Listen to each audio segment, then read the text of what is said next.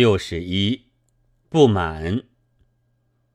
欧战才了的时候，中国很抱着许多希望，因此现在也发出许多悲观绝望的声音，说世界上没有人道。人道这句话是骗人的。有几位评论家还引用了他们外国论者自己责备自己的文字，来证明所谓文明人者。比野蛮尤其野蛮，这诚然是痛快淋漓的话，但要问，照我们的意见，怎样才算有人道呢？那答话想来大约是收回治外法权，收回租界，退还庚子赔款，现在都很渺茫，实在不合人道。但又要问，我们中国的人道怎么样？那答话想来只能省略。对于人道只能省略的人的头上，绝不会掉下人道来，因为人道是要个人竭力挣来培植保养的，不是别人布施捐助的。其实，近于真正的人道，说的人还不很多，并且说了还要犯罪。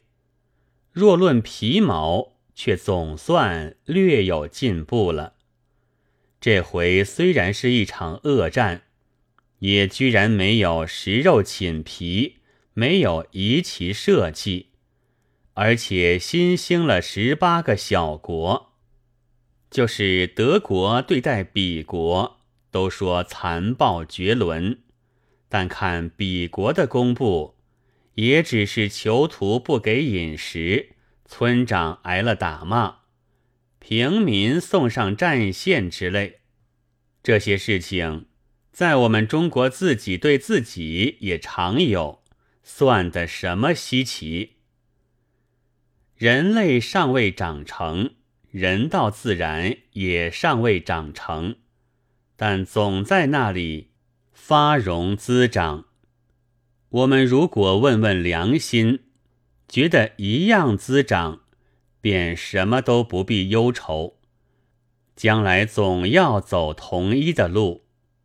看吧，他们是战胜军国主义的，他们的评论家还是自己责备自己。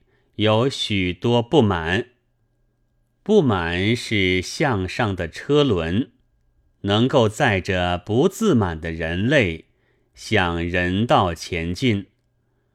多有不自满的人的种族，永远前进，永远有希望。多有只知责人不知反省的人的种族，祸哉祸哉！